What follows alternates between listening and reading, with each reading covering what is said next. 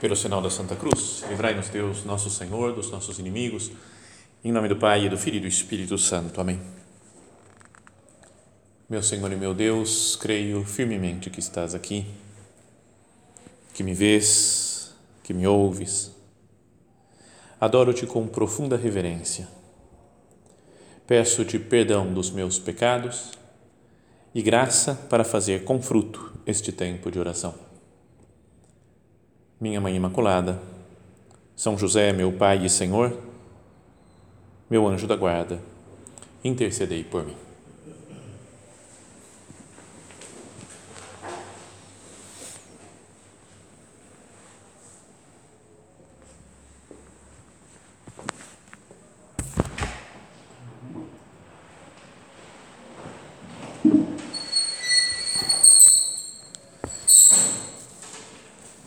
Vamos continuar hoje com as nossas com essa série de meditações sobre os salmos e ver o que os salmos nos ensinam, né, e como podem ajudar a nossa oração.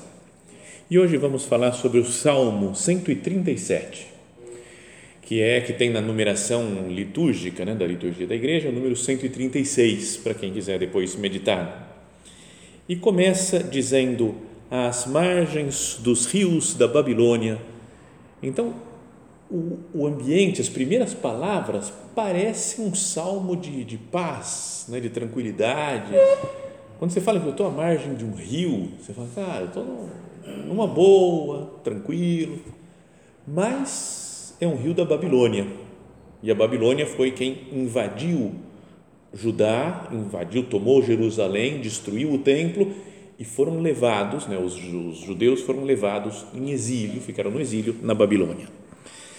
E então o salmo que começa com essa frase tão bonitinha, tão serena, vai complicando e chega num ponto que a gente até se assusta da, da dureza do salmo. É assim, ó, às margens dos rios da Babilônia, nos assentávamos chorando, lembrando-nos de Sião. Sião é o Monte Sião, né, a cidade de Jerusalém. Nos salgueiros daquela terra, pendurávamos então as nossas harpas, porque aqueles que nos tinham deportado pediam-nos um cântico. Nossos opressores exigiam de nós um hino de alegria. Cantai-nos dos cânticos de Sião. Como poderíamos nós cantar um cântico do Senhor em terra estranha? Então, essa é a coisa que fala, estamos do lado do, dos rios da Babilônia mas as nossas harpas, nossas cítaras, nós penduramos nas, nas árvores, né? já não vamos mais cantar nada. E aqueles que nos tinham deportado, os babilônios, falam: canta aí, vocês, escravos nossos, canta aí alguma umas músicas de vocês, lá da terra de vocês, de Sião. E eles falam: como nós não podemos cantar, não podemos mostrar alegria nessa, né, nessa, nessa terra de opressão? Como poderíamos nós cantar um cântico do Senhor em terra estranha? E aí diz: Se eu me esquecer de ti, ó Jerusalém, que minha mão direita se paralise. Faz até uma, uma maldição a si mesmo. Né? Fala, se eu me acostumar com esse lugar aqui de pecado, com a Babilônia, se eu esquecer de Jerusalém, da terra do Senhor, da terra santa, que minha, minha mão direita se paralise, se seque que a minha língua se me apegue ao paladar se eu não me lembrar de ti. Deve ser uma coisa bem desagradável isso, né? O paladar como o céu da boca. Fala, minha língua gruda no céu da boca. Imagina a língua grudando no céu da boca para sempre. Se eu não me lembrar mais de Jerusalém. Se não puser Jerusalém acima de todas as minhas alegrias. Não é só uma cidade, mas é uma imagem que te fala do lugar de Deus o lugar onde está o templo de Deus, é? como uma imagem espiritual das pessoas que vivem longe do Senhor. O exílio de Deus, né? como o exílio da Babilônia. Então eu não posso demonstrar alegria aqui no pecado. Que minha língua me apegue ao paladar se eu não me lembrar de ti, se não puser Jerusalém acima de todas as minhas alegrias. Contra os filhos de Edom, lembrai-vos, Senhor, do dia da queda de Jerusalém, quando eles gritavam: arrasai-a, arrasai-a até os seus alicerces. Ó oh, filha de Babilônia, a devastadora, feliz aquele que te retribuir o mal que nos fizeste. Feliz aquele que se apoderar de teus filhinhos para os esmagar contra o rochedo. Você fala, cara, que violência, mas peraí, também não é para tanto, né? Para dar uma impressão de que exagero, né? Fala, feliz de quem destruía a Babilônia, porque a Babilônia nos tirou de Jerusalém. Feliz aquele que se apoderar dos teus filhos, dos teus filhinhos e os esmagar contra o rochedo. A imagem é, é terrível. Então, é difícil até de entender para os nossos conceitos atuais, conhecendo o cristianismo, o Novo Testamento, que Jesus fala do perdão aos inimigos. Como é que isso daqui é palavra de Deus? Como é que pode ser tão violento assim essa, essa oração que nos é proposta pelo Salmo, pela palavra de Deus, nosso Senhor?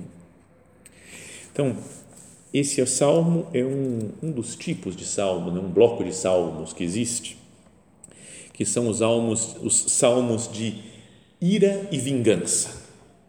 Tem alguns que são assim. É, tenho aqui anotado um segundo são os, o Salmo número 5, por exemplo, é assim, o número 12, número 52, o número 35, número 83, 140 e mais alguns. Esses são os salmos de, de, de ira e vingança. Então, vamos tentar entender, falar, Senhor, o que, que eu posso tirar não é, para a minha vida espiritual desses salmos? Ou, mais precisamente, desse daqui que nós estamos meditando Salmo 137. Então, queria que nós tirássemos duas lições, duas ideias só para essa nossa meditação. Uma é pensar no sofrimento, numa pessoa que sofre, mas sofre de verdade, não é um sofrimentozinho de uma chateação que teve ao longo do dia, mas um sofrimento duro, como das pessoas que estão, sei lá, estão presas, as pessoas que estão sendo perseguidas, as pessoas que, não, que passam, que morrem de fome. Porque mostra né, como é grande o sofrimento que pode levar a pessoa a ter esses sentimentos de ira mesmo, de vingança. E isso mostra, talvez meditar nesses salmos, se a gente medita com calma, conversa com Deus com calma, nos dá um grande, um profundo autoconhecimento, porque nós percebemos que também nós temos essas reações, mesmo quem é mais pacífico. Né? Tem gente que é super nervosa, estourada, fala, se eu puder matar outra pessoa, eu mato, sabe? Tem gente que é muito mais estourada. Mas mesmo as pessoas serenas, calmas, tranquilas, pacíficas, se se examinam, tem um, é um sentimento de justiça interior que, que me leva a sentir ira dos outros e faz surgir dentro de mim um sentimento de vingança. Então é bom para pensar no sofrimento e acabar se conhecendo melhor. Esse é um primeiro ponto, primeira lição do salmo. E a segunda é entender esse salmo e os outros assim, num sentido espiritual de ódio ao pecado, ao demônio. E com esses daí a gente pode falar, eu quero que se destrua, né? destruir o pecado destruir o demônio, destruir o mal do mundo. O livrai-nos do mal que nós pedimos no Pai Nosso é também se pode traduzir como um livrai-nos do maligno, do demônio, daquele que leva o mundo ao pecado e ao distanciamento de Deus. Então, não é que eu tenho raiva dos babilônios só nesse salmo, mas da ideia do que eles fizeram de afastar as pessoas de Deus, do lugar santo de Deus, do templo. Então, essas duas ideias que nós vamos meditar agora conversado com o Senhor. Então, primeiro, queria que nós procurássemos agora, dirigindo-nos ao Senhor, falar, Jesus, me, me faz, me dá um conhecimento mais profundo do sofrimento das pessoas. Me faz entrar na pele de uma pessoa que, tá, que está sofrendo duramente porque às vezes a gente pode ver uma pessoa sofrendo e falar, ah, coitado, né? Está sofrendo, está dificuldade, né? Duro, dura essa vida. Mas não me envolvo muito. Pense em alguém né, que está sofrendo. Eu conheço uma senhora há muitos anos que agora, nesse momento mesmo, está morrendo de câncer. Está com câncer, tá, tá em, tomou o corpo todo dela, já está já desenganada pelos médicos. Está muito bem, muito serena, mas imagina as dores que sente, né, o sofrimento aquela ansiedade diante da morte que está se aproximando, que pode ser a qualquer momento, hoje, amanhã. Pensemos nas pessoas que sofrem.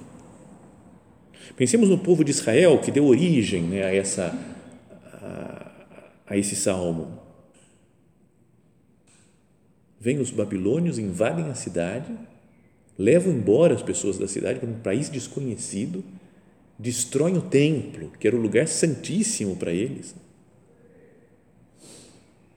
é mais ou menos como se, sei lá, vem uma invasão, destrói o Vaticano, acabou, não tem mais. Praça de São Pedro, Basílica de São Pedro, tudo destruído.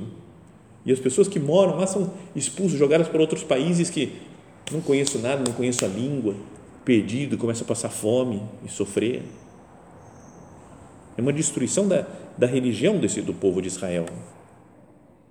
Eles falam contra os filhos de Edom, lembrai-vos, Senhor, do dia da queda de Jerusalém, quando eles gritavam: arrasai arrasai até os seus alicerces. Esses filhos de Edom são os Edomitas. Eles eram os descendentes do Esaú, irmão do Jacó. Sabe, tem Abraão, Isaac e Jacó. Tem o Abraão, teve o filho que é o Isaac, outro filho que é o Jacó, mas ele tinha um irmão gêmeo que era o Esaú, que eles brigaram desde sempre. E continuaram brigando, depois fizeram as pazes, só que os descendentes do Edom do, do, do Esaú, veio lá o Edom e os filhos deles, continuaram sempre em guerra com Jerusalém, com Israel. E parece que quando Babilônia invadiu a Jerusalém, eles fizeram festa, falaram, isso mesmo. Sabe, imagina, diante da morte, do sofrimento, tem gente que comemora. Não sei se vocês se lembram, tem muita gente jovem aqui, né? mas quando teve o atentado do 11 de setembro nos Estados Unidos, mostraram alguns lugares, alguns países do mundo que comemoraram, o pessoal estava pulando e fazendo festa porque foi destruído os Estados Unidos, que beleza, foi lá um avião, estourou as torres gêmeas e morreu um monte de gente. Você fala, cara, tem muita pessoa louca por aí, né? Então, os, os edomitas fizeram a mesma coisa lá em Jerusalém. Por isso, imagina o que, que sentia um judeu. Perdi a minha terra, destruíram o templo, morreram alguns parentes, familiares, e tem gente que comemora e que está festejando, falando, destrói mais ainda. Pensa no sofrimento dessas pessoas. Pensa no sofrimento dos outros judeus mais próximos de nós, que sofreram no Holocausto, na Segunda Guerra Mundial. Imagina o que é não ter esperança, morrer milhões de pessoas em campos de concentração tantos filmes que tem, que já se falou disso, mas é assustador a maldade, né? como é algo demoníaco isso. Já falei isso outras vezes, né, que tem, tem alguns exorcistas que falam, falam o, o regime nazista, comunista, não é coisa de um homem, é o demônio que está fazendo isso. Porque é impossível que um homem sozinho consiga fazer tanto mal na humanidade é de uma maldade tão gigantesca que fala assim, é só pode ser o demônio que está por trás de tudo isso. Pensou, o povo todo sofreu sob o regime comunista. A quantidade de pessoas que sofreu perseguição, que sofre perseguição pelo comunismo, que passa fome, pessoas que morreram de fome, nas deportações que existiam, deslocamentos forçados né, pela Sibéria, a falta de liberdade que tem. Né? E dizem né, que mais ou menos entre, entre Stalin e Mao, na China e Rússia, mataram mais de 50 milhões de pessoas. Dez vezes mais do que matou Hitler, o nazismo. O comunismo é de uma, de uma maldade infinita, como algo do demônio mesmo, que está lá para destruir né? a igreja, destruir Cristo. Imagina, uma pessoa que está sofrendo isso daí, não dá para entender que ela fala, ah, eu quero que destruam todos os comunistas do mundo, todos os nazistas, vamos matar. Dá para entender que sinta essa reação de vingança, que é como o salmista está rezando. Depois vai vir Jesus e vai falar, calma, é preciso perdoar os inimigos. Mas a gente sente isso né, dentro do coração, essa, essa raiva, essa ira. Tem um filme que falava do racismo na África do Sul, apartheid, lembra? Uma coisa mais antiga, na década de 80, 90. O filme se chamava Poder de um Jovem. Não sei se vocês viram esse negócio daí, mas era de um sobre racismo e tinha um cara lá que era branco que pisava e matava, detonava os negros todos. Se chamava Bota. E você vai ficando com com raiva desse cara, vai ficando com uma raiva durante o filme, não sei o que, e que de repente vem um cara e dá uma surra nele no filme, mata ele na surra. Eu lembro que a gente estava assistindo o filme num centro do Opus Dei, tudo gente que procura santidade, tudo tranquilo. Estava lá, quando mata o cara, uma vibração, sabe aquela. Você fala, cara, pelo amor de Deus, cara, sai, sai os instintos mais básicos, mais animais que tem dentro de nós. A gente fica feliz porque estavam matando a chutes o cara que tinha feito tanto mal. Assisti quando morava em Roma também, o filme do Gladiador. E estava assistindo um monte de gente, umas 200 pessoas, e junto estava o prelado do Opus Dei até na época, né? sucessor de São José Maria, assistindo junto com a gente lá também. E, e, o filme do Gladiador tem uma cena lá que o, gladiador, coitado, está sofrendo, é tratado como escravo. E tem uma cena lá que ele corta a cabeça, lembra, com, com duas espadas, arranca a cabeça de alguém lá assim. Ó. E também foi uma vibração, quase fazendo a ola o pessoal. Falei, cara, meu Deus, velho, a gente é muito do mal. Bom, então, às vezes a nossa oração pode ser assim, né? tem, tem esse sofrimento né? de Senhor, por que tanta dureza no mundo? Por que tanto sofrimento? E diria que é, é quase natural a gente sentir às vezes essa, um ódio, uma raiva, uma, um desejo de vingança. Então, que isso nos faça conhecer mais a fundo o nosso mundo interior. Meu Deus, eu sou assim. Eu tenho esses sentimentos o pecado da ira está dentro de mim. Mas esses salmos não, não fala eu vou matar todo mundo, mas pede para Deus, fala, meu Deus, resolve esse problema. Que seja a sua vingança, Senhor. Que pode ser no céu, quando uma pessoa é condenada ao inferno, por exemplo. Não sei, Deus, mas que resolve você. Não é um fazer justiça com as próprias mãos e muitas vezes a gente tem esse desejo né, de eu vou fazer justiça agora. Agora chega, acabou, agora eu vou. Será que é assim que eu tenho que, que reagir? Fazer justiça com as próprias mãos? Tinha uma música antiga da banda RPM, se se lembra também, muita gente nem tinha nascido, que falava preparar a nossa invasão e fazer justiça com as próprias mãos, dinamitar um paiol de bobagens e navegar no mar da tranquilidade. Então, é, às vezes a gente sente esse desejo, né? fazer justiça com as próprias mãos, eu vou di, di, dinamitar um paiol de bobagens.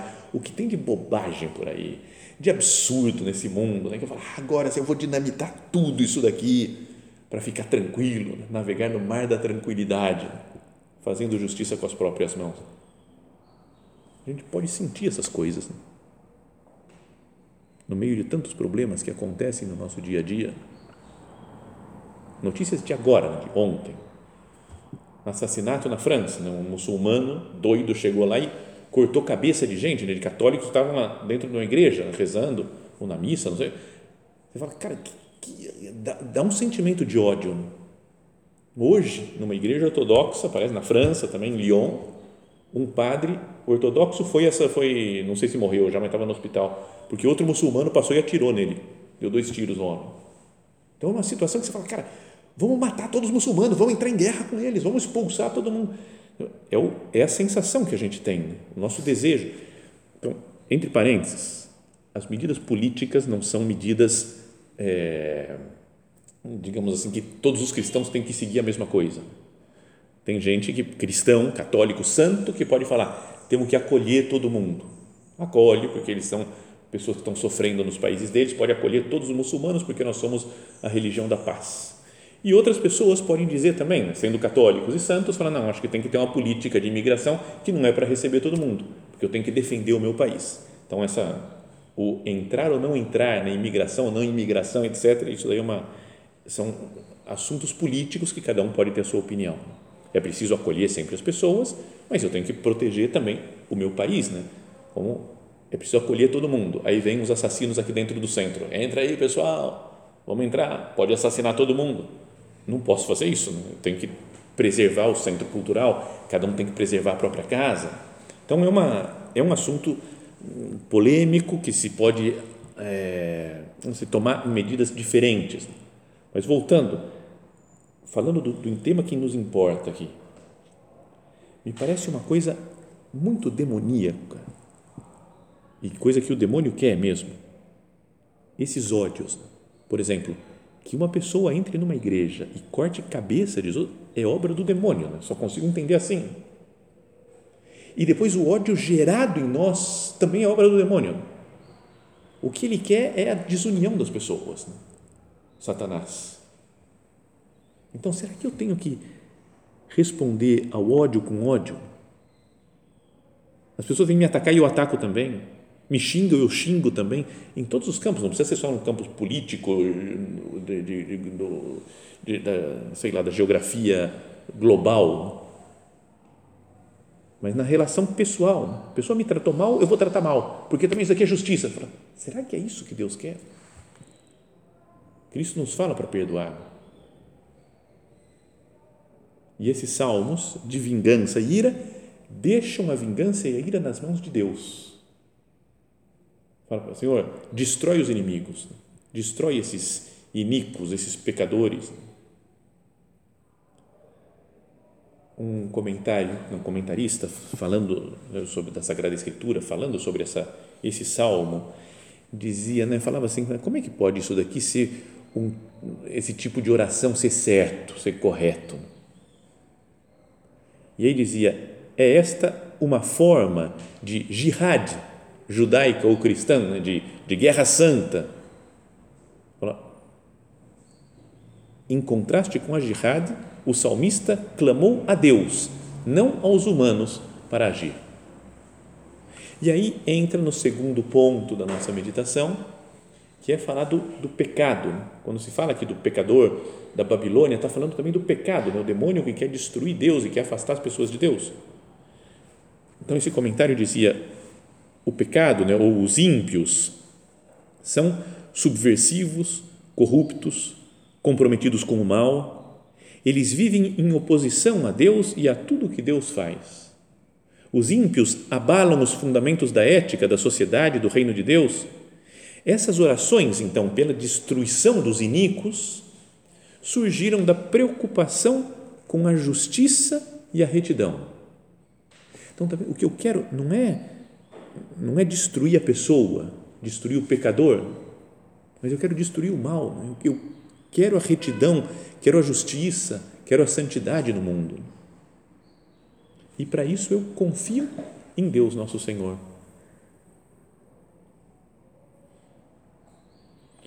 Os salmistas, continua esse texto, argumentaram que o mal é inconsistente com a natureza de Deus e que a remoção do mal é a única maneira do seu reino prosperar. Pensemos na nossa vida espiritual. Eu não deveria ter uma certa raiva também do pecado? a minha ira e meu desejo de vingança deveriam estar direcionados ao, ao mal que existe dentro de mim. Fala, Senhor, eu não quero te ofender mais. Eu quero a sua glória só e tudo que na minha vida vai tirar a sua glória, eu quero, eu quero destruir. São José Maria falava uma frase que era: Senhor, afasta-te de mim o que me afasta de ti. Afasta de mim o que me afasta de ti o pecado, né? as coisas que me afastam de Deus, afasta de mim, não quero ter compromisso, convivência com nada que me afaste de Deus, com o pecado que me afasta do nosso Senhor. Os poetas de Israel, continua aqui, não invocaram simplesmente o julgamento de Deus sobre qualquer pessoa com quem não pudesse se dar bem. Não é uma coisa assim, né? De qualquer um que eu não me dou bem, eu vou invocar a ira de Deus para com ele em vez disso, os salmistas foram guiados pelos padrões de justiça e retidão de Deus, aos quais Deus responsabiliza todos os humanos. Eu sou responsável pela ordem moral, né, pela justiça no mundo. Os salmistas conheciam intimamente o sofrimento. Eles sofreram, foram oprimidos, marginalizados por poderosos, líderes, reis, dentro e fora de Israel. Suas orações eram cheias de fé e esperança, perguntando por quanto tempo o Senhor toleraria o seu sofrimento e confessando que só o Senhor poderia salvá-los do mal. Então, isso é a nossa oração, apoiada nesse Salmo 137, deveria ser assim também. Senhor, até quando, Jesus, você vai permitir esse sofrimento, esses pecados dentro de mim, dentro da minha alma? Quanto tempo, Senhor, você vai permitir que, que tanta gente vive, viva longe de você? Que o pecado esteja presente tão, com tanta força na sociedade? Por quanto tempo você vai permitir tantas desgraças, tantos desastres, tantos atentados terroristas, tanta falta de santidade dentro e fora da igreja?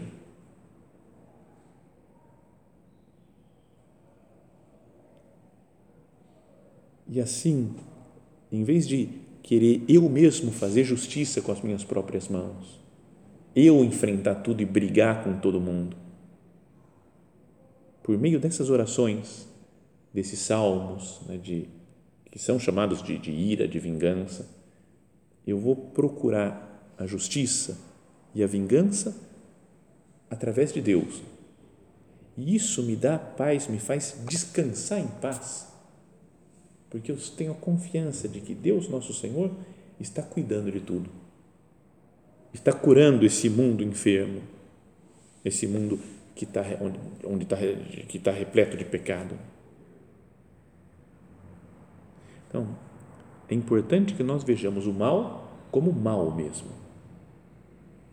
Não só como um inconveniente, uma coisa, ah, tudo bem, então, são coisas que acontecem. Existe né, o mal de verdade. Existem coisas que são passageiras, males materiais, passageiros, porque o universo que nós vivemos é, é, é um mundo material e isso daí vai se corrompendo com o passar do tempo, sofre a ação do tempo. Mas tem uma ação também do espírito maligno, do inimigo de Deus, que quer destruir as almas, que quer afastar as pessoas de Deus. E eu tenho que abrir os olhos e falar: Senhor, é o, o demônio quer nos destruir, quer nos afastar de você. Então, usa toda a sua força, Senhor, para que nós nos vinguemos dele. Quando nós rezamos, né, venha a nós o vosso reino, pedimos no Pai Nosso, nós estamos querendo, com isso, falar, então, sai de mim, Senhor, o reino do mal, do maligno, para que venha a nós, na nossa vida, na nossa, nas nossas relações sociais, o reino de Deus, nosso Senhor.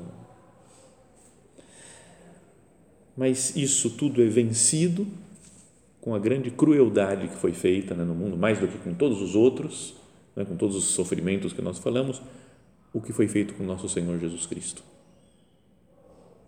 porque ainda que talvez fisicamente seus sofrimentos não foram os maiores de todos os tempos, né? porque teve gente que sofreu muito mais, sei lá, podemos imaginar outros sofrimentos.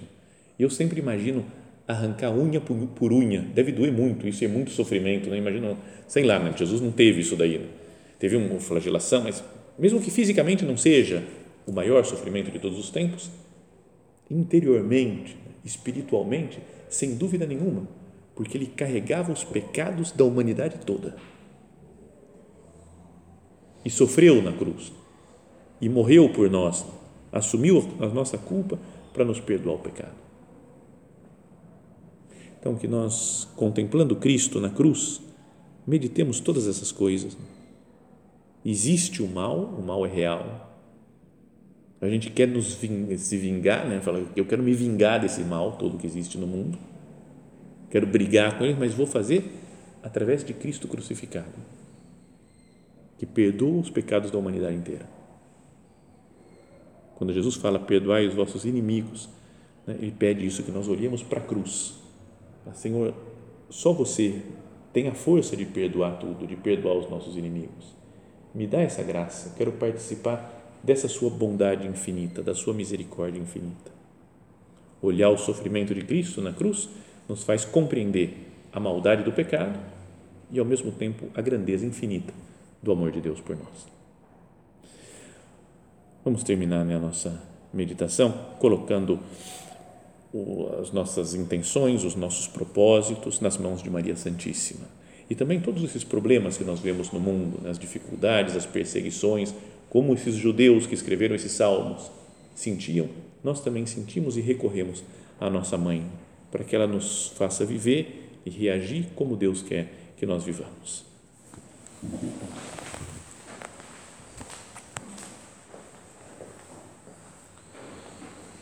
Dou-te graças, meu Deus, pelos bons propósitos, afetos e inspirações que me comunicaste nesta meditação.